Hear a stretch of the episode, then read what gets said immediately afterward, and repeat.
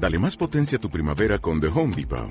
Obtén una potencia similar a la de la gasolina para podar, recortar y soplar con el sistema OnePlus de 18 voltios de Ryobi desde solo 89 dólares. Potencia para podar un tercio de un acre con una carga. Potencia para recortar el césped que dura hasta dos horas. Y fuerza de soplado de 110 millas por hora. Todo con una batería intercambiable. Llévate el sistema inalámbrico OnePlus de 18 voltios de Ryobi. Solo en The Home Depot. Haces más. Logras más. Nutrición con Mikey Diet, episodio 397.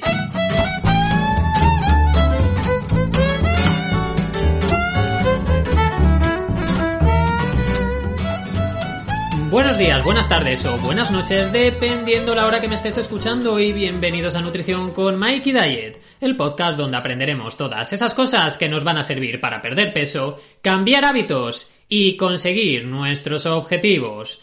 Hoy os no recuerdo nada de la web, ¿por qué? Porque hoy es el primer capítulo y quiero que lo aprovechemos, que lo disfrutemos, que, estemos ahí encima, que nos estemos emocionando con este capítulo, porque es el primer capítulo semanal de Mikey Diet, con las nuevas secciones y vamos a ver qué tal sale, porque ya sabéis que este es el primer intento, así que bueno, yo creo que vais a ser buena gente y si no sale todo lo bien que nos gustaría, nos lo perdonéis. Y por supuesto, al otro lado, y que ahora le vamos a tener en el podcast, espero que sea en casi todos o en todos, tenemos a José. José, ¿estás por ahí? Sí, estoy por aquí. ¿Qué tal? ¿Cómo estamos? yo, yo, ya creía que no estabas, ¿eh? Yo ya he pensado, se ha ido, se ha ido. Ha tenido miedo y ha dicho, yo aquí no me meto. Estoy, estoy, estoy. Me he tirado al ruedo oficialmente. Genial. Así que empezamos. Genial, genial. Venga, pues empezamos. Y bueno, Vamos a ir dividiendo esto por secciones, ya para los próximos no os explicaremos esto, porque además en los próximos pondremos musiquitas y todo, en este no creo que podamos, pero bueno, vamos a empezar en distintas secciones y vamos a empezar por la primera sección que es salseo nutricional. Esto es la hay música que... más cutre que he podido encontrar, ¿no? Hay, hay, que, hay, que, buscar un buen tema para esto, ¿no? Lo primero es el salseo, la vida, por favor. hay que contar qué salseo nutricional ha habido esta semana, qué ha pasado.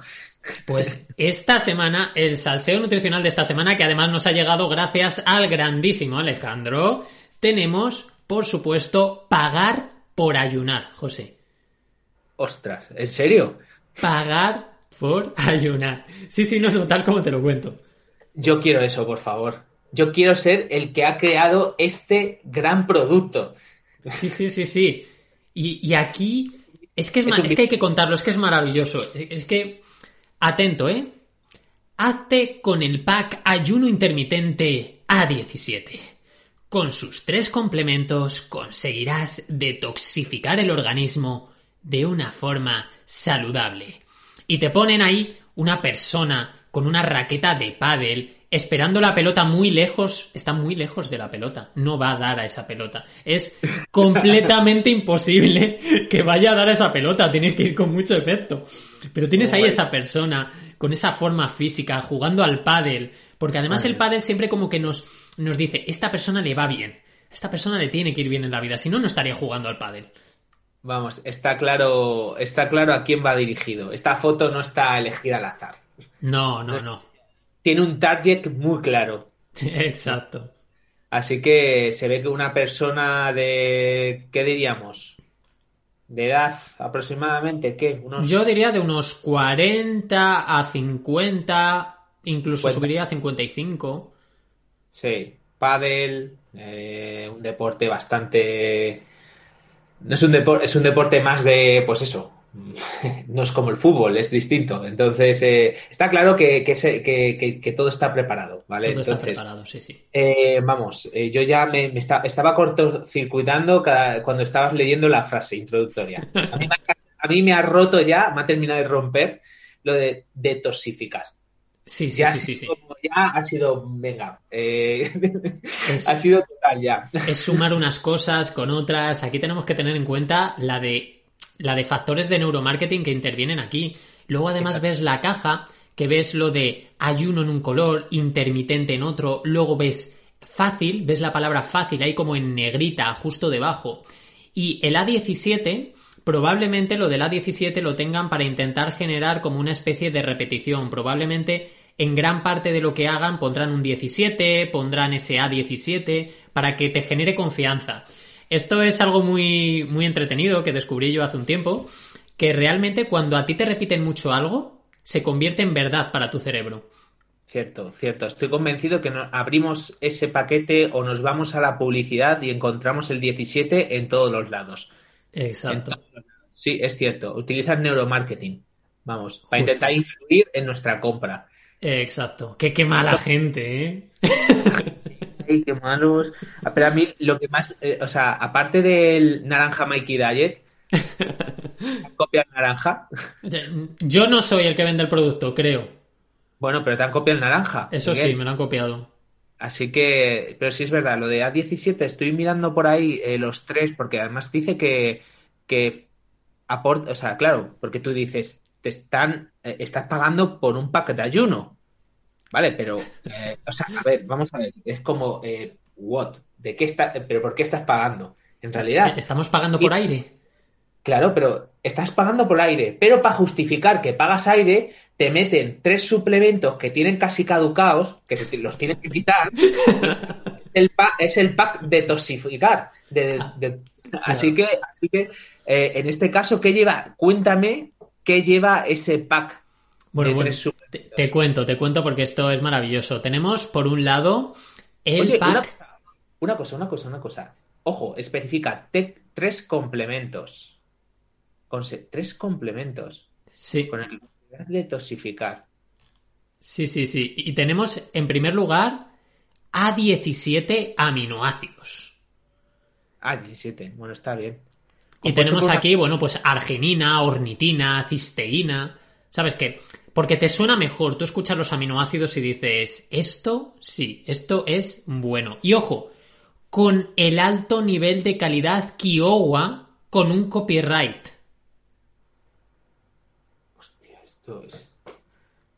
esto se, esto se no va más. Ya. Es increíble. Y encima es sin gluten, sin lactosa y apto para veganos. No quieren sacar a nadie de todo esto. Todo el mundo, incluso una persona que no puede tomar gluten, es capaz de hacer ayuno intermitente, José. Exacto, es, es capaz de pagar por aire. Todos somos capaces de pagar por nada. Exacto. No, es, es tremendo. A mí me parece esto ya abusivo, sinceramente. Eh, me da igual que aporten aminoácidos, me da igual que otro de los suplementos es omega 3, el otro que es una solución bebible que pone... Sí, sí, que tiene como, como verduras, es como, y no te preocupes por las verduras, que tienes una solución que te vas a hacer que te tomes frutas, que va a hacer que tomes hortalizas y especies vegetales. Sí, vamos, y que pone ahí que, eh, que lleva cola de caballo. Exacto, porque hay que drenar esos líquidos corporales, José. Exacto, exacto. esa es la clave para pagar por aire. Cuéntame, este maravilloso pack de pagar por aire, ¿cuánto cuesta? Este maravilloso pack cuesta, ojo, muy barato, 54,95. Madre mía. No llega a los 55 euros. Encima te ahorras 5 céntimos. Madre mía. Y esto, hombre, imagino, imagino, no te lo ponen. Pero los aminoácidos son 12 sobres, el omega 3 son 30 perlas. ¿Qué decimos? Que es un mes como mucho. Yo es que incluso diría que esto lo tienen pensado para medio mes. Probablemente porque la ingesta del omega 3 sean dos diarias. Sí. Eh, los aminoácidos, excepto dos, un día a la semana que no te los tomas, ¿no? Probablemente, sí. Con lo cual son 6 y 6, 12. Madre mía. Es tremendo. Yo no entiendo cómo este tipo de productos no están regulados, eh, porque es que está claro que, que a ver, engañan a, están intentando, bueno, engañar al consumidor. Es que no, engañar no engañan, porque al final es lo que es. O sea, es lo que es, es nada. Sí, sí, sí. De hecho, es que al final esto qué es? Es la industria de la pérdida de peso intentando sacar dinero de algo que no sabían cómo sacarlo. Para la industria de la pérdida de peso, el concepto ayuno no les gustaba. Hasta que han descubierto que le pueden sacar partido. Sí. Que pueden intentar justificar el ayuno y, o sea, eh, pueden justificar encasquetarte una serie de complementos en un ayuno, que es, que es la dieta de moda. Volvemos a, a, la historia de la dieta de moda. exacto. Así que, bueno, pues nada, 55 euros, Miguel. Hmm. Sa- sacamos un, un pack así, pero que sea el pack mijo. Estamos ahí nosotros en la caja en pequeñito y son dos, dos muñecos de estos que mueven la cabeza. ¿Cómo son los funcos son o cuáles son los que mueven la cabeza?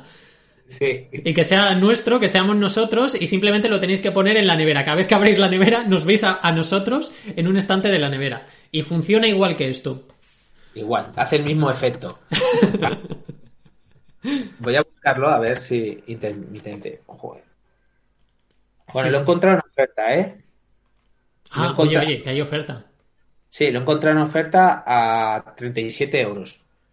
E- Es el momento. De Es hecho, momento. estoy viendo, a ver, no lo veis vosotros, pero José está sacando la tarjeta de crédito, ¿eh? Espera, espera, espera. ¿Esto es verdad? O sea, estoy viendo que hay. No puede ser. No, ah, no, es de la página web. Iba a decir 35.000 reseñas. O sea, ¿a qué estamos esperando para comprar esto? O sea, es tremendo, ¿no? Es increíble. Es increíble. Sí. El producto de la historia. Entonces, José, ¿qué, qué dirías sobre este salseo nutricional? ¿Con qué te quedarías? Con que no sé qué hago con mi vida si no lo he comprado ya. O sea, vamos, eh, es- es- vamos, es que esto además estoy leyendo la web y dice que el ayuno no tienes que hacerlo cada día, solo de forma intermitente, es decir, a días alternos. O sea, además es el ayuno, el, el ayuno intermitente en frecuencia intermitente, teniendo en cuenta hacerlo un total de tres días por semana. Uf, es tremendo, es tremendo. Bueno, No entonces va- quizá te da para. Quizá te da para un mes entero el paquete. Puede ser. Y te dan una guía de ayuno eh, y demás. Bueno, eh, nada, esto es lo de siempre, lo que has dicho tú. eh, eh, la industria por la industria de perder el peso, de perder peso. Sí, Y sí, sí. está. Que por favor cuando veamos este tipo de cosas, pues que nos lo pensemos dos veces. Yo no digo, yo no digo que qué hacer con tu dinero, pero está claro que esto es pagar por aire, básicamente te Totalmente. dan, te dan tres, tres complementos como te podían meter ahí, yo que sé, unas bolsas de, de- de tila y justificarte lo que te ayudan a relajarte. Es lo mismo. O sea que, bueno, eh, no tiene ninguna justificación este producto. Hmm. Volvemos a lo mismo. Suplementación. Eh, hay poca suplementación que tenga suficiente evidencia científica. El resto es casi todo morraña, básicamente. Y hablamos que la morraña es mucha y muy diversa y de todos los tipos. Pero es que este se lleva la palma. Es que pagar por aire por hacer un ayuno ya me parece el, vamos, me parece ya pasarse tres pueblos. Así que nada, pues aquí es donde acaba la sección salseo nutricional y entramos redoble de tambores. Así a lo, a lo cutre. Es que cuanto más cutre, José, cuanto más cutre, más llamativo es el podcast. Tú hazme caso. ¿Tú, tú crees que vamos a subir en audiencia? Probablemente no. No, seguramente perdemos, perdemos a alguien después de esto. Esto es muy lamentable, bueno, pero iremos mejorando con el Iremos tiempo. mejorando. Pero bueno, vamos a pasar a la segunda sección porque vamos a pasar a psicología nutricional. y José, ¿quieres que haga yo la pregunta? ¿La haces tú? Venga, házmela, venga. Venga. ¿Nunca te ha pasado que empiezas a aprender algo muy complejo y pese a que no necesitas saber todo desde el principio, porque no lo necesitas, realmente lo que te falta por aprender sobre ese tema te abruma tanto que lo terminas dejando? ¿Qué opinas? Me, me recuerda a mi etapa en la universidad. Sí. Cuando estudiaba farmacología, por ejemplo. Sí, que ¿verdad? empezabas y decías, esto nunca tiene fin. no, pero sí, sí es verdad, sí es verdad. Eh, suele pasar, suele pasar. De Eh, hecho, eh, esto, bueno, yo tengo, tengo un par de ejemplos que tenía ya ahí preparados en la manga, ¿no? sí, Que es, bueno, uno de ellos, por ejemplo, sería en el mundo de la programación. Esto ocurre algunas veces, empieza alguien a aprender a programar y para gente que sea programador, informático, conozca un poquito de este mundo, seguramente si yo les digo hola mundo, entenderán a qué me refiero. Ese primer momento que tú te pones delante de un lenguaje de programación y eres capaz de hacer que una máquina te diga hola mundo. Y luego resulta que te pones a leer más y ves que si los bucles, que si los condicionales, que si llamadas a la acción, que si los objetos, que si llamo por un lado, que si tengo que ir al otro, que si tengo que poner una cosa en un lado, en otro, que si ensamblar, que si debuguear. Claro, todo esto realmente al final lo que hace es abrumarte. Abrumarte hasta tal punto que hay mucha gente que deja de estudiar ese tipo de lenguaje o esa programación por el simple hecho de que ven tanto que dicen no puedo llegar a todo esto y, te echa para atrás completamente. Sí, y yo creo que esto puede pasar en muchos ámbitos de la vida. De, de hecho, esta propuesta, ¿por qué viene? Puedes contarlo, porque al final es nuestro, es la forma que tenemos de funcionar en Mikey Diet. Cuéntame, a ver. Esto realmente viene por, por una por una paciente, ¿no? Con la que estás además tú trabajando ahora mismo. Sí. Que realmente está teniendo un poco, ha tenido ese ese momento de estrés, de ansiedad, de decir, Dios, es que no sé hacer nada. Tengo que empezar a hacer cambios y no tengo ni la más remota idea de qué tengo que hacer y acaba de empezar. Pero claro, sabe que falla muchas cosas, sabe que faltan muchas cosas, sabe que no lo conoce todo, no sabe seleccionar, no sabe hacer proporciones, no sabe hacer muchas cosas y se le está cayendo el mundo encima en este momento. Sí, eh, es así. Eso puede pasar pues por lo que comentas, porque al final a lo mejor has trabajado solo un aspecto de la nutrición y para trabajar ese aspecto de la nutrición te has tirado semanas, semanas de, para intentar indagar, mejorar y te das cuenta de que es solo el primero de muchos aspectos. Sí. Y te pega como ese bofetón. bofetón, bajón, llámalo como quieras, de que digas, madre mía, lo que me queda por delante. Hmm. Madre mía, lo que... pero eh, yo creo que al final de esto se trata el cambio de hábitos. Justo. No podemos saberlo todo desde el principio. Yo creo que además, seguramente tú también lo has comentado más de una vez en consulta. Yo en consulta, cuando hacemos este programa más de educación de dos meses, realmente yo les digo, sí, está claro, podríamos tirarnos hoy cinco horas seguidas hablando de todo esto sin ningún problema. bueno, habría un problema, que nos estallaría el cerebro ambos.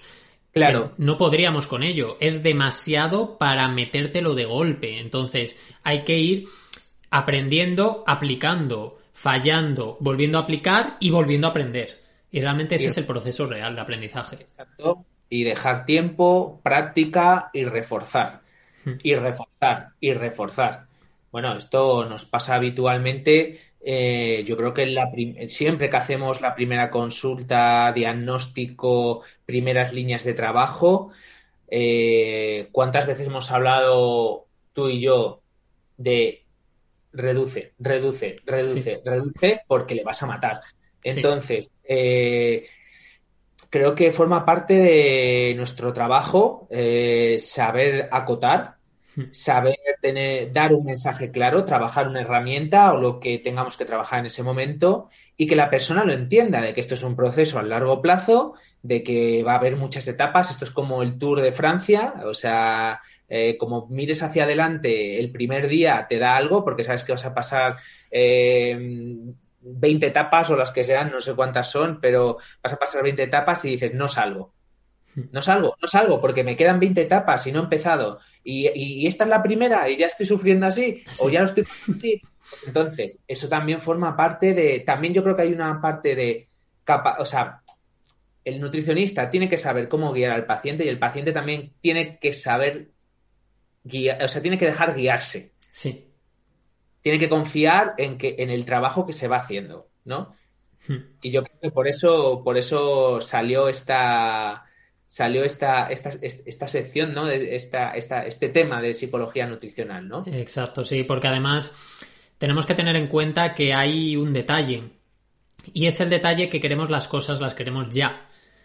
Entonces hay muchas veces que el problema es que tú quieres saberlo todo porque quieres aplicarlo todo porque crees que aplicando todo ya vas a llegar antes. Y es mentira, no es así. Probablemente vayas a dejarlo antes. Cuando tú vas aprendiéndolo poco a poco, imaginad que de la noche a la mañana nos dicen que tenemos que aprender arquitectura. ¿Vale? De la noche a la mañana.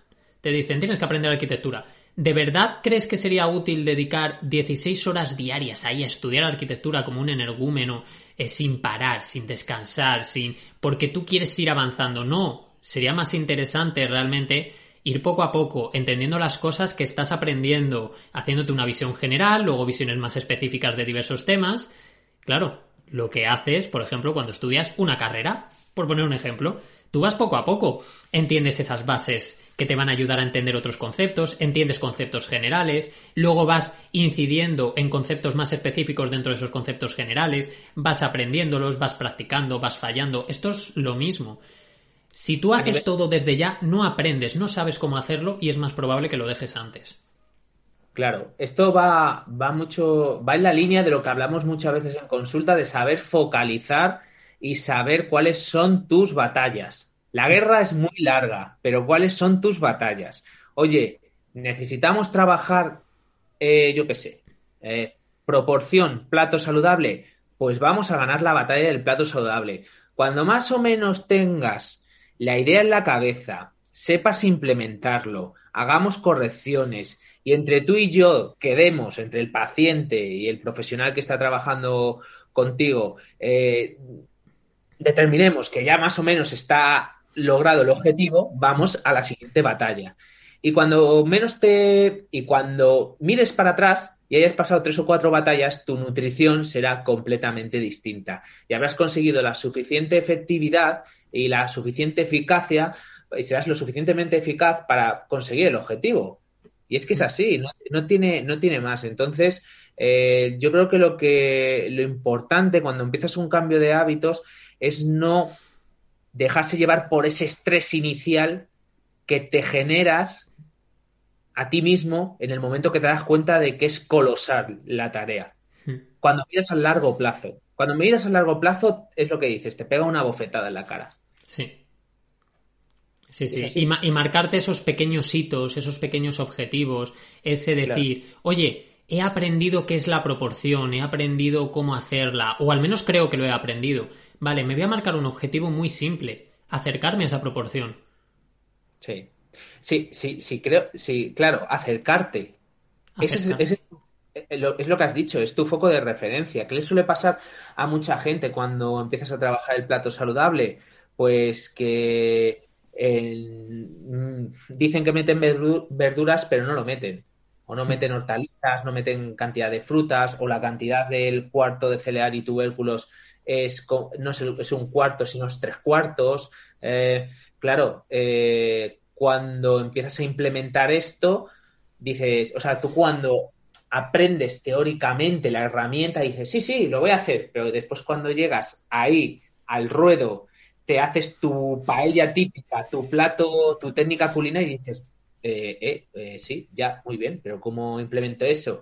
Pues ese proceso todo que vas haciendo a nivel mental para ir encontrando los recursos para cumplir con esa, esas reglas, por ejemplo, del plato, que es lo que hemos puesto ahora como ítem uno, ¿no? Del cambio de hábitos, pues toda esa evolución mental necesita tiempo y tienes que darte tú también el margen y saber que, que, que van a surgir complicaciones. Nada es tan fácil como esta es la herramienta y a correr. Aquí no hay varitas mágicas no hay varitas mágicas, hay trabajo, error, ensayo, error, ensayo, error, y una persona que te va diciendo sí, no, mejor, bien, bien, suficiente, vamos al siguiente. Y esa es la idea. Pero claro, para eso se necesita eh, tiempo, se necesita tiempo y se necesita que el profesional trabaje contigo. Sí, sí, sí. Y mira, además me voy a apuntar, yo creo que algún día en esta sección que va un poco en consonancia, es psicología nutricional, aunque hablando también de educación, pero vamos a hablar del tema de la educación nutricional y ciertas cosas sobre educación creo, creo que van a ser interesantes. Así que me lo apunto ahí, de hecho lo digo para que quede aquí apuntado. vale, nos comprometemos a ello. Nos comprometemos. Así que ahora seguimos con la tercera sección del podcast, en la que por supuesto que esto yo sé que hay muchísima gente que le encanta, que esto es lo que siempre hemos hecho, vamos a desgranar, vamos a entender, vamos a ver artículos científicos, vamos a ver qué demonios está pasando y vamos a aprender, por supuesto, José, de nutrición. Sí, ¿Y este qué vamos a aprender hoy, José? Bueno, pues hoy vamos a hablar de dejar el tabaco y su asociación con el sobrepeso y la obesidad. Ay, Dios mío, no me digas que me estás diciendo que dejar de fumar me hace ganar peso.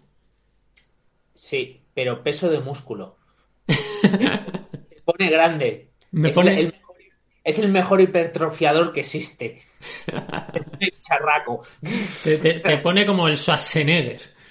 Bueno, es típico, ¿no? ¿Cuánta, ¿Cuánta gente le ocurre esto? Sí. Y de hecho, quiero que toda esa gente sepa, amigas, amigos, no estáis solos. Dejar de fumar engorda. Y es así. De hecho, los porcentajes andaban en el 80% de las personas que dejan de fumar ganan 5 kilos el primer año. Que ahora hablaremos de este tema. Pero sí, Sí. es cierto que engorda. Pero mucho ojo, porque a nivel de salud es preferible. Tenemos que tener en cuenta que actualmente las, digamos, las enfermedades no transmisibles son una de las principales causas de muerte, sobre todo en países con un desarrollo económico medio o alto. Y estamos hablando de que las enfermedades no transmisibles vienen por tabaco, alcohol, dieta poco saludable y sedentarismo. Esos son los mayores factores de riesgo. Pero el tabaco es un gran, gran factor de riesgo. Ujú. O sea de que- hecho, O sea, que es preferible dejar de fumar y engordar. exacto. A fumar, claro. Exacto. Y si es cierto, mira, además te lo voy a decir con datos, porque para eso está esta sección, para hincharse a datos, ¿no? Y realmente tenemos aquí un. es un metaanálisis, ¿no? Que nos dice. eh, bueno, la asociación se titula La asociación entre dejar de fumar y aumento de peso, es una revisión sistemática y demás. ¿Y qué observaron? Observaron que hay unos 5 kilos de ganancia de peso en un alto porcentaje de las personas que dejan de fumar el primer año. Y luego, a largo plazo, José, tú bien sabes que a medida que vamos cogiendo edad, es muy común, sobre todo en un ambiente obesogénico como el que vivimos, el hecho de que vamos ganando peso. Pues resulta que esta ganancia de peso, que más o menos es un kilo y pico al año, en aquellas personas que fuman, vamos, que dejan de fumar, en ese momento que dejan de fumar, empieza a aumentar aún más esa ganancia de peso. Y va aumentando como unos 2,6 kilos en un periodo de 5 años extra. Entonces, no es una barbaridad, pero claro, esto estamos hablando de 5 años. Esto a lo largo Claro. del tiempo probablemente sea una gran ganancia de peso. Y esto es precisamente lo que hace que las personas tengan muchísimo miedo a dejar de fumar. Por eso, queremos deciros todos los datos, queremos hablar de por qué ocurre esto, pero por supuesto luego hablaremos de cómo evitar esto. ¿Qué tenemos que hacer para intentar evitar esto? Evidentemente, si te pones a pensar, 5 kilos el primer año y, y 2,5 kilos, 2,5 2,6 kilos a razón de año, en 6-7 años eres otro. Hmm. Eres otro, eres otro. Y aún así, y aún así, ya estamos dando el resultado. Es mejor dejar de fumar. Sí, totalmente. Es, es más saludable dejar de fumar. Y ya sabemos la asociación que existe entre el aumento de peso y el riesgo cardiovascular. Y aún así, es mejor dejar de fumar. Y, y con eso tenéis ese realmente esa llamada a la atención de sí, es cierto, puede que exista ese problema que luego hablaremos de él, pero, pero es que es mejor. Pero claro, yo me pregunto, José, ¿por qué? ¿Qué, qué es lo que nos provoca que realmente el dejar de fumar nos haga engordar? ¿Qué está pasando? ¿Qué hace el tabaco? ¿Es mágico? No, mágico no es. A ver, el problema, el problema del tabaco, o cuando dejas el tabaco, es con qué sustituyes el tabaco. Hmm. ¿Con qué sustituyes el tabaco cuando tienes esos picos de ansiedad típicos que pueden surgir? Con Pues comida. lo haces con comida. Y eso justifica el aumento de peso. Totalmente. De hecho, tenemos aquí un estudio que se titula Tabaquismo, estrés alimentario y peso corporal, el papel moderador del estrés percibido. Y os voy a leer eh, realmente la conclusión de este estudio, ¿de acuerdo? Es muy probable que los fumadores usen fumar en lugar de comer para lidiar con el estrés y, por tanto, la ingesta de alimentos y la disminución del peso corporal en los fumadores estresados.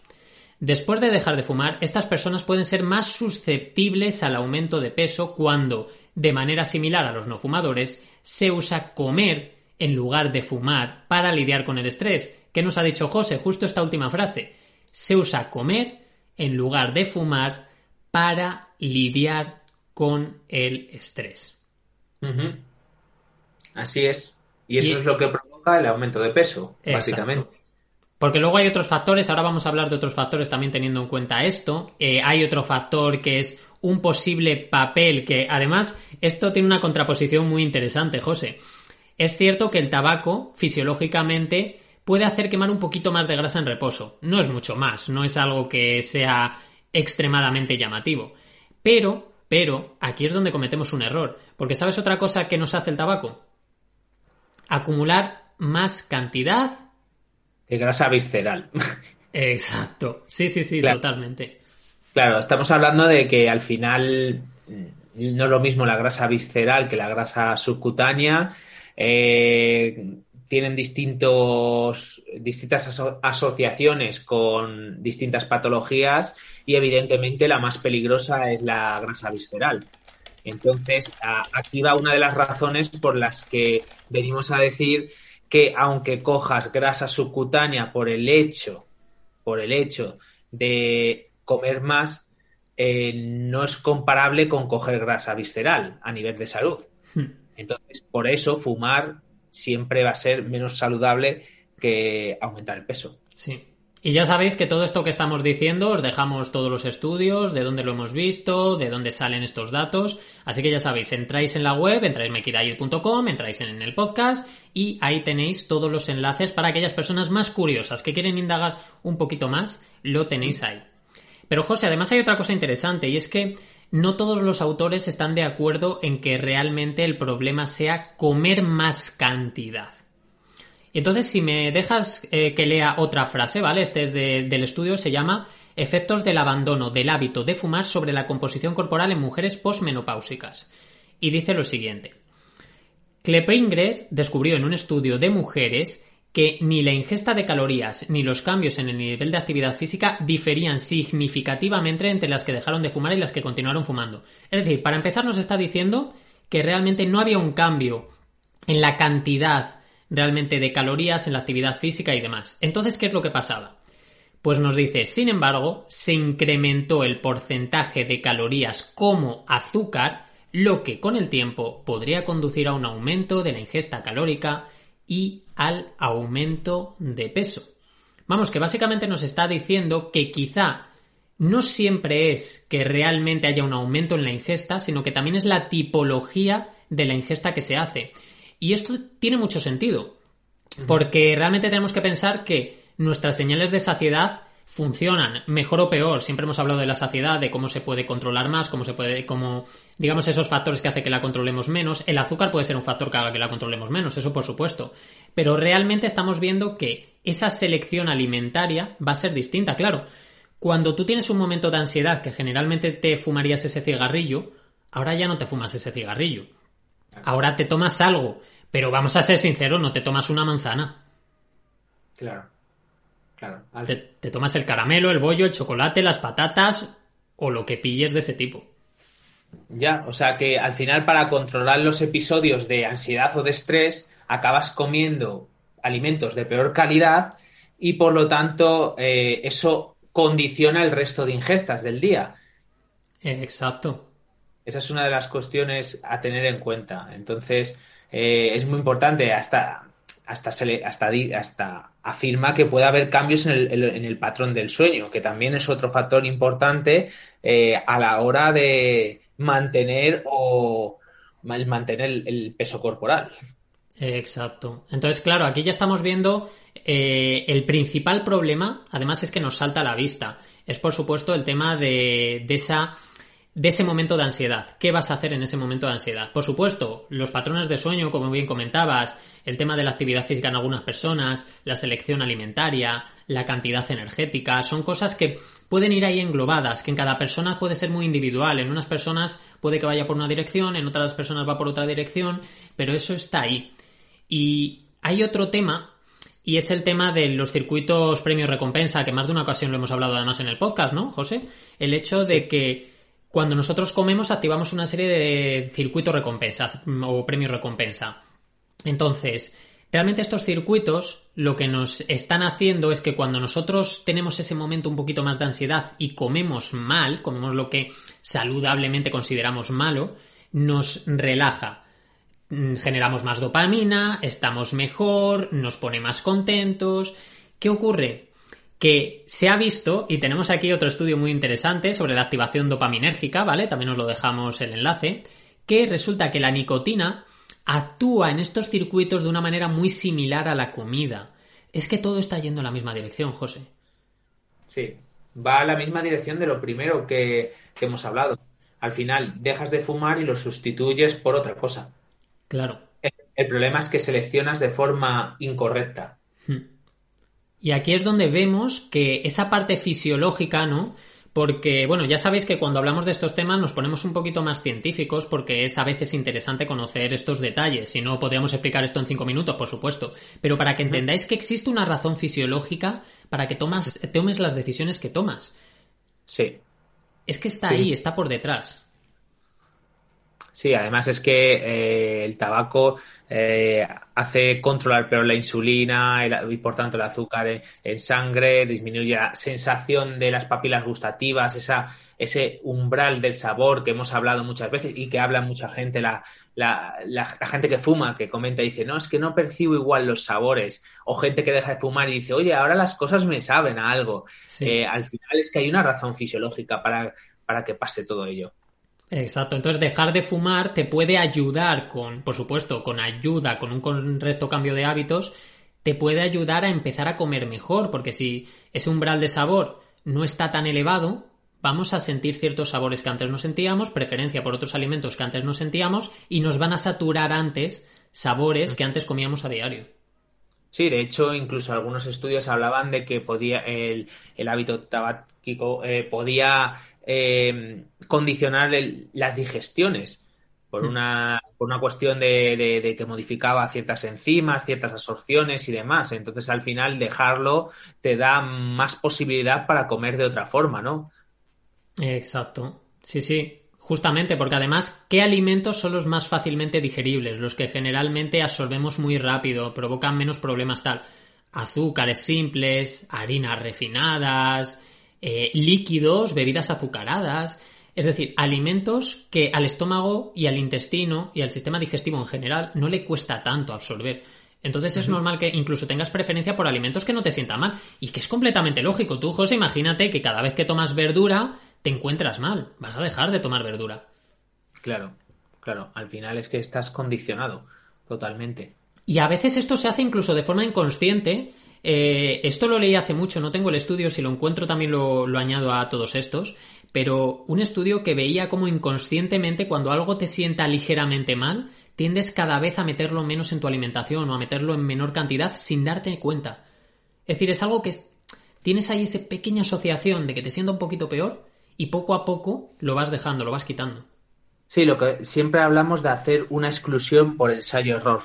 Lo que siempre decimos de que no hay nadie se conoce mejor que uno mismo. Y a veces, a través del ensayo error de, ay, me ha sentado mal, ay, no sé qué, al final acabas haciendo una exclusión de un alimento o un grupo de alimento. Sí. Y va en esta línea. Va en esta línea totalmente. Lo que pasa es que al final hay una razón fisiológica por la que la haces. Por esa exclusión, me refiero. O sea que bueno. Eh, Pero José, yo lo que quiero ahora mismo, porque claro, hay mucha gente que dice, es que yo no quiero ganar peso. Entonces, quiero que me asustes, quiero que me digas realmente eh, problemas que me pueda provocar el no dejar de fumar. De verdad, quiero que me asustes, quiero que me digas nombres raros. Sí, todos los, todos los asociados a, problemas cardiovasculares, infarto agudo de miocardio, muerte cardíaca súbita, accidente cerebrovascular, aneurisma aórtico, enfermedad vascular, bla, bla, bla, bla, bla, bla, bla, y una lista interminable de cosas divertidas. ¿Y sabéis lo peor de todo? Que incluso en dosis muy bajas de tabaco se ven estas alteraciones y se ven estos problemas. Incluso en personas que dicen, no, no, si yo me fumo un cigarro o dos, esas personas también empiezan a generar estos problemas. Por supuesto, una persona que tome tres cajetillas, dos cajetillas diarias, va a tener más problemas que el que toma un cigarrillo, eso por supuesto. Pero incluso un bajo consumo. Es la típica situación en la que lees el prospecto de efectos secundarios y dices, bueno, esto a, mí no me pasa, hasta que te pasa. Y ahí es cuando viene el susto y lo dejas. Hmm. Pero claro, eh, hay que conocerlo de antemano, Miguel. Hay que conocer eh, todo lo que conlleva el hecho de fumar, es lo que hemos hablado. Al final es preferible dejar de fumar, aunque cojas algo de peso a partir de grasa subcutánea. Hmm. Y, esa, es la, esa es la realidad. Hmm. Y luego hay otro llamamiento que también hay que, hay que hacer. Y es porque, a ver, conocemos a la gente. Si te pones a ver cosas bestias que ha hecho la gente para perder peso, incluso llegar a coserse la boca. Realmente sé que la gente está dispuesta a hacer burradas por perder peso. Entonces, vamos a hacer un llamamiento. No, empezar a fumar no te hace perder peso. Las personas que empiezan a fumar no empiezan a perder peso. Ya. Va en la otra dirección, pero no, no es bidireccional. no, no es bidireccional. Yo creo que es la típica solución que al final te va a generar muchos más problemas a la larga que, beneficios. Muchos más. Por ya no hablar esto de aquí, que tú no la gente del podcast no lo ve, pero el dinero, la cantidad de dinero que te dejas es tremenda. ¿Sabes que hay mucha gente que cuando deja de fumar le anima el meter el dinero que se gastaba en tabaco, meterlo en una especie de huchita? E ir viendo cómo va creciendo esa hucha les anima un montón. Cuando ven de repente a los tres meses ven que tienen para comprarse un portátil nuevo. Sí, o un portátil o una bici. O una bici. Yo, conozco más de un caso de eso, es de decir, oye, mira, dejo de fumar, eh, voy durante X tiempo, voy metiendo todos los días el dinero que tenía eh, dedicado al tabaco y al final, ya sabes que las bicis son muy caras, porque ahora están las nubes, pues al final del año te compras una bici nueva y vas ahí con tu flamante bici eh, mejor que nadie. O sea, ¿por qué? Pues porque es el dinero que te ahorras. Doble beneficio en salud. Porque te quitas el tabaco y además metes un deporte. Exacto. Entonces, eh, evidentemente, eh, yo creo que es lo que comentabas, que fumar no te va a hacer perder peso y no es una buena herramienta para perder peso. Esa tiene que ser la conclusión. Sí, sí, sí, totalmente. Y de hecho, mira, hoy, vamos, esta semana al menos, seguramente alguna otra semana haremos lo mismo, vamos a juntar eh, la siguiente sección con esta. Porque la sección 4, José, tenemos herramientas prácticas. Y en este caso, y aprovechando que estamos hablando del tabaco, de la ganancia de peso, y que la ganancia de peso es una de esas cosas que a la gente le da tanto miedo de dejar de fumar, queremos dar una serie de herramientas prácticas y hablar realmente qué demonios, José, vamos a hacer para controlar esta ganancia de peso. Porque algo podremos hacer, digo yo. Hombre, algo, algo sí podremos hacer, no sé. Eh, ¿qué, te parece a ti empezar a trabajar desde la, la, nutrición, desde el punto de vista de educación nutricional? ¿Crees que es una opción? Realmente es una muy, muy buena opción empezar a trabajar la educación nutricional y de hecho hay, hay estudios que han mostrado cómo disminuye la ansiedad al empezar a trabajar la educación nutricional. De hecho, hay muchos autores, bueno, yo voy a leer un párrafo concreto, ¿vale? De un estudio que se titula La capacidad de respuesta de la región de recompensa predice el aumento de peso futuro y los efectos moderadores del alelo TAC-IA, para que veas los pedazonombres que tienen los estudios, ¿eh? Brutales. Pues te voy a realmente leer un pequeño párrafo que dice, estáis y sus colegas compararon. Lo de sus colegas os lo explico.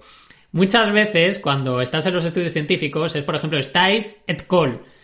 Yo generalmente soy muy vago. Entonces, yo para traducirlo, pese a que podría perfectamente escribirlo, lo que hago es traducir con Google y hago un copia-pega para luego leeroslo. Entonces, por eso sale de esta manera. Pues. Bueno, es una opción, es una opción. Es una opción, sí, sí. Luego es cierto que la mayoría los voy leyendo en inglés porque si no, no mejoras tu inglés en la vida. Pero para cuando tengo que leerlo directamente, digo, ¿para qué me voy a poner a escribir? Entonces dice, Estáis y sus colegas compararon modelos de tratamiento de exceso de recompensa versus déficit de recompensa y sugirieron que los cambios, ojo, graduales y saludables en la ingesta dietética en lugar de las dietas de pérdida de peso dramáticas, pueden ser mejores para minimizar la sensación de privación o pérdida. Es decir, nos están diciendo que ir poco a poco, de forma gradual, de forma saludable, es mucho más interesante para evitar esa ansiedad, para evitar esos problemas futuros, que el intentar una pérdida de peso a lo bestia. ¿Y qué? Y yo te pregunto, ¿y qué tipo de formato, qué tipo de filosofía de nutrición encaja con ese largo plazo, esa forma pausada, esa, esa, esa filosofía general, como señalan aquí en el estudio? La EN, la educación nutricional. Es que es así. Es que es así, es totalmente así. Cambios graduales y saludables. Exacto. De hecho, es que realmente la, privación de alimentos, que además lo dicen en este mismo estudio, ¿no? Puede reducir los niveles extracelulares de dopamina. Dopamina, esa hormona eh, que realmente te da esa, esa, felicidad y esas ganas de continuar. y también reduce el estado de ánimo positivo, precisamente por esta disminución de niveles de dopamina. Y aumenta el impulso de consumir nicotina. Como estás intentando dejar de fumar, ¿a por qué vas? a por la comida.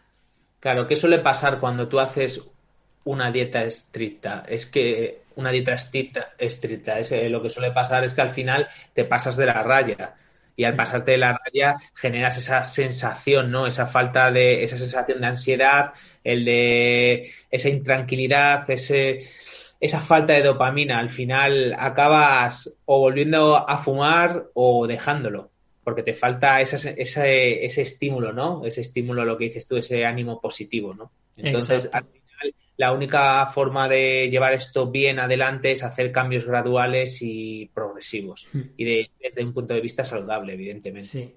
Y además hay tres, como tres pilares fundamentales, ¿no, José? Que, que serían los que habría que trabajar cuando pretendes dejar de fumar. Sí, la actividad física, por un lado, todo lo que, te, lo que sea movimiento, la nutrición, como estamos hablando ahora, dentro de este punto de vista de educación nutricional, y por otro lado el aspecto psicológico, hmm. eh, que siempre está ahí. O sea, esos tres son los, son los, los pilares básicos hmm. a la hora de trabajar. de hecho, hay un concepto que además es muy interesante porque yo en algún momento lo pensé. Eh, lo que pasa que a medida que vas aprendiendo y vas entendiendo las cosas y vas viendo cómo funciona realmente en el día a día y se hacen estudios sobre ello, te das cuenta de que no es así. Y es el hecho de que yo muchas veces pensaba, es que si vas a dejar de fumar, el encima ponerte a cambiar el resto de cosas me parecía como demasiado. Me parecía que, que podía empeorar la probabilidad. Y no, se ha visto, de hecho, bueno, dejamos una revisión que hay mucha información al respecto, muchísimos estudios enlazados y demás, pero que realmente tanto esos cambios, ¿no? Esos cambios de los hábitos en general al mismo tiempo que dejas de fumar, no son perjudiciales son todo lo contrario. Realmente eh, esa ganancia de peso suele ser la que muchas personas evita que realmente dejen de fumar y el hecho de hacer una serie de cambios globales ayuda. Y ojo, no ayuda únicamente por esa disminución en la ganancia de peso o incluso el controlar la ganancia de peso. Ayuda a nivel psicológico, por esa parte psicológica que habíamos dicho, esa parte de entrenamiento que ayuda también en el aspecto de la dopamina, que habíamos visto que esa disminución de dopamina, disminución de estado de ánimo, aumentaba la necesidad de nicotina. Entonces, son un montón de factores que se unen y que aunque puedan parecer muchos cambios, si se hacen de forma gradual y adecuada, es precisamente como tendríamos que trabajarlo. Sí, y de hecho, de hecho por, Claro, lo que has dicho, has dicho una cosa interesante y es forma gradual y adecuada. Y eso para mí implica profesional. Sí. De por si, quieres si quieres hacerlo más llevadero, es verdad que hay mucha gente que no necesita un profesional y consigue hacerlo sin un profesional. Hmm. Pero si quieres hacerlo más llevadero, recurre a un profesional para ello. Porque te va a hacer eh, todo este proceso mucho más fácil.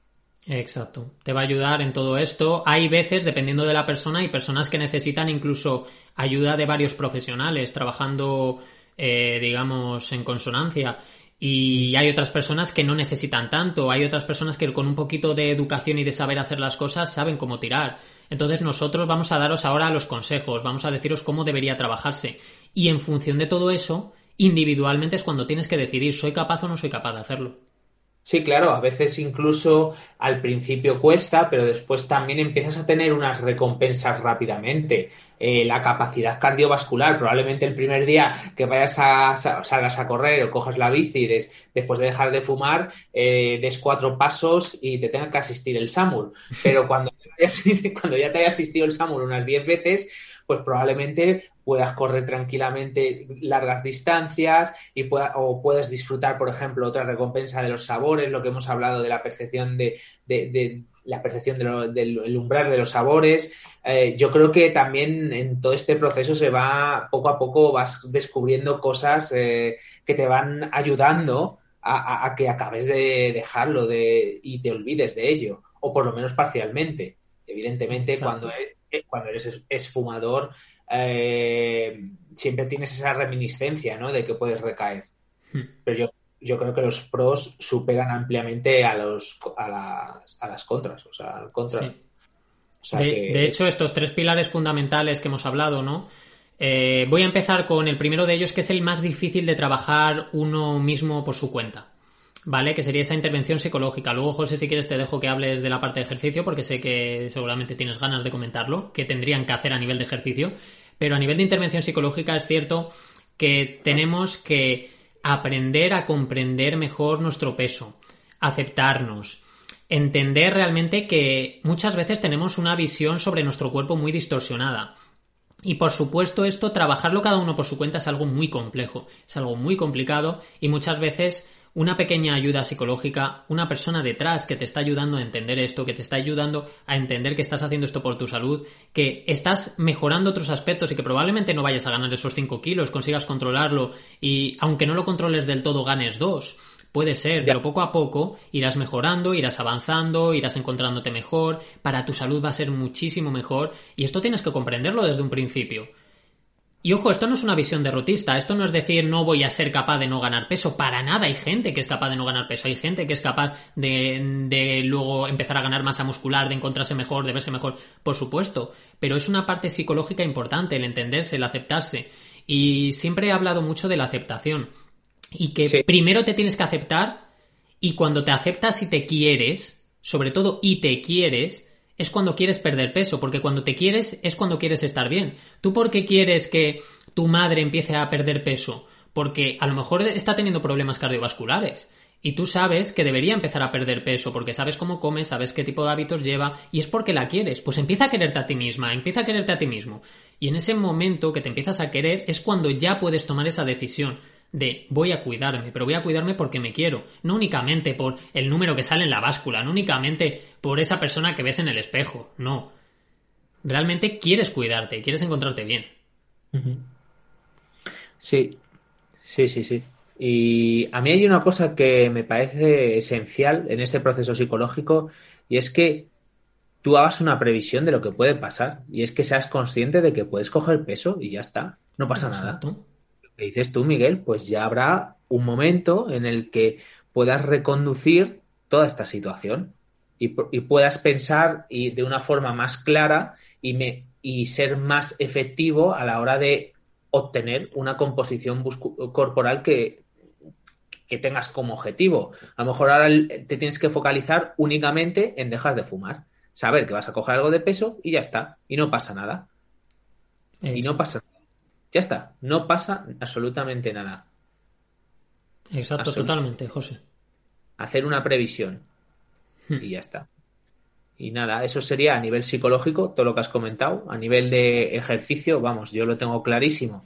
Eh, busca una práctica deportiva que te guste. Genera esa adherencia que siempre hablamos. Hmm. No es tan importante la efectividad. Simplemente disfruta del deporte y eso te ayudará mucho en el proceso. Hmm. Es lo que hemos hablado, lo que te he comentado antes de...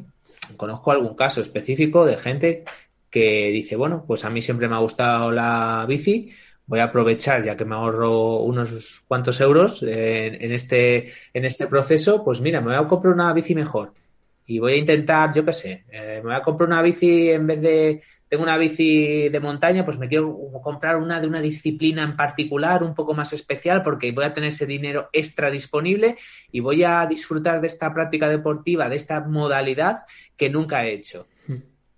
Disfruta de ese dinero de otra forma. No tiene por qué ser, por ejemplo, si no es una bici, pues en viajar, en andar, en hacer eh, submarinismo, escalada. Gástate ese dinero que te ahorras en, clases de baile mismo. Es que da igual. De baile lo que quieras, claro. Entonces, genera adherencia. El proceso ahora mismo, ¿cuál es? ¿Cuál es, cuál es ¿Qué buscas? ¿Qué buscas? Dejar de fumar, ¿no? Hmm. Pues ah, disfruta del deporte, genera la adherencia y después, cuando más adelante ya tengas más o menos controlado todo el proceso, si te interesa mejorar tu composición corporal, reorienta tu entrenamiento hacia ese objetivo. Eh, pero por ahora genera la adherencia. Es más importante tener a la semana una frecuencia 5, eh, por, por, poner, de entrenamiento que sea poco efectiva antes que tengas una frecuencia 1 y súper efectiva. Porque, y que, y que no te guste o que acabes dejándola. Entonces, nada, prueba cosas nuevas, disfruta. Porque además tened en cuenta que esa actividad física eh, a nivel fisiológico que va a hacer aumento de dopamina, te vas a encontrar mejor, menos necesidad de esa nicotina, entonces vas a llevar mucho mejor la abstinencia del tabaco y al mismo tiempo es más probable que no tiendas a irte a esos alimentos que digamos están sustituyéndolo. Claro, date cuenta que al final esta recomendación no es una recomendación a la del aire, sino que hay una razón fisiológica detrás. Ese chute de dopamina que genera el deporte esa adrenalina de a lo mejor algo mm, pues, que tenga ese riesgo, ese, pues todo eso ayuda a luchar contra de forma fisiológica. Hmm. Entonces, ayúdate con esto. Ayúdate con esto. Yo creo que el deporte para mí es, una herramienta clave en una, eh, para dejar de fumar. Hmm. Y luego, pues tendríamos la intervención dietética. Sí. Que realmente la intervención dietética es mucho más básico de lo que la gente se cree. La intervención dietética, lo primero, el primer factor fundamental que además se ha visto, que es que disminuye la ansiedad por fumar. Educación nutricional, de verdad. Y, se han hecho estudios, tal cual, con la educación nutricional, disminuye la ansiedad por fumar. Aprender a comer poco a poco, gradualmente, entender qué cosas haces mejor, qué cosas haces peor, qué cosas son mejorables, ir mejorándolas poco a poco, ir entendiendo lo que estás haciendo, lo que decíamos al principio cuando estábamos hablando también de de esas personas que se agobian porque hay muchas cosas que aprender, poco a poco, con calma, con tranquilidad, mejorando las cosas, cada vez comiendo mejor.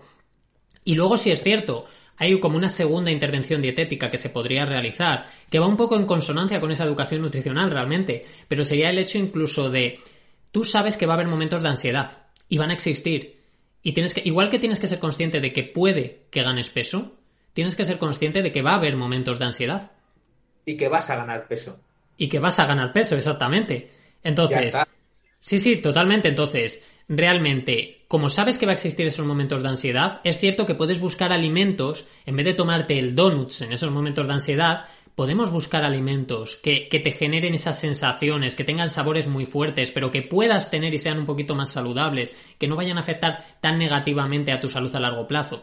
Pero poco a poco es un trabajo que puedes hacer muy poco a poco, que puedes hacer entendiendo tu alimentación, entendiendo qué estás haciendo y, y en ese momento, cuando juntas estos tres factores, es cuando eres capaz realmente de poder dejar de fumar saludablemente, tranquilamente, de una forma mucho más sencilla, sin tener problemas. Entonces, consigue eso, ve poco a poco, ve gradualmente, céntrate en tu objetivo ahora mismo, que es dejar de fumar, y ya habrá tiempo para otras cosas. Poco a poco.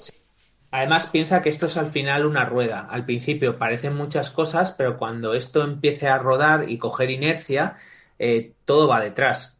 Cuando empieces a incorporar, eh, o sea, por sí solas, eh, todas estas recomendaciones que hemos dado a lo mejor son insuficientes, pero a lo mínimo que empiezas a cambiar un poco la nutrición, empiezas a introducir actividad física y movimiento, eres consciente de cuál es el proceso que vas a sufrir a nivel de composición corporal. Pues todo eso al final empieza a hacer, a liberar la mente de esa ansiedad, de todo, de toda esa tensión, ese estrés, y probablemente te ayude, te ayude a llegar a buen puerto y que consigas tu objetivo. Que es al final dejar de fumar y al final es tener una vida más saludable y generar nuevos hábitos. Entonces, eh, creo que todas estas, estas recomendaciones eh, son necesarias y hay que implementarlas, eh, hay que implementarlas gradualmente, como has comentado, y sin tampoco estresarte, poco a poco. Hmm, totalmente. Porque al final date cuenta que hay mucha gente que fuma ya de forma inconsciente. O sea, probablemente ni se dé cuenta de que esté fumando. Hmm. Así que bueno, realmente eh, hasta aquí hasta aquí el podcast de hoy, ¿no, José? Hemos intentado ayudar lo máximo posible, aprendido cosas, siendo muy cutres, porque hemos sido muy cutres, pero bueno, esperemos que os vaya gustando, iremos viendo, meteremos eh, musiquillas en las secciones, no sé, cositas así que den un poquito más de vidilla, pero bueno, realmente esto es como un nuevo episodio piloto, así que Muchas gracias por todo, muchas gracias por estar al otro lado, muchas gracias por las, estrellitas, las reseñas, por escribirnos, por contactarnos, por hacer señales de humo, muchísimas gracias, porque de verdad que sin vosotras y sin vosotros esto no sería lo que es, esto simplemente no sería. Así que nos escuchamos, por supuesto, ya sabéis, en el directo esta semana, los jueves, 7 de la tarde, directo Instagram y nos escuchamos con más. Y José, mejor. Hasta luego.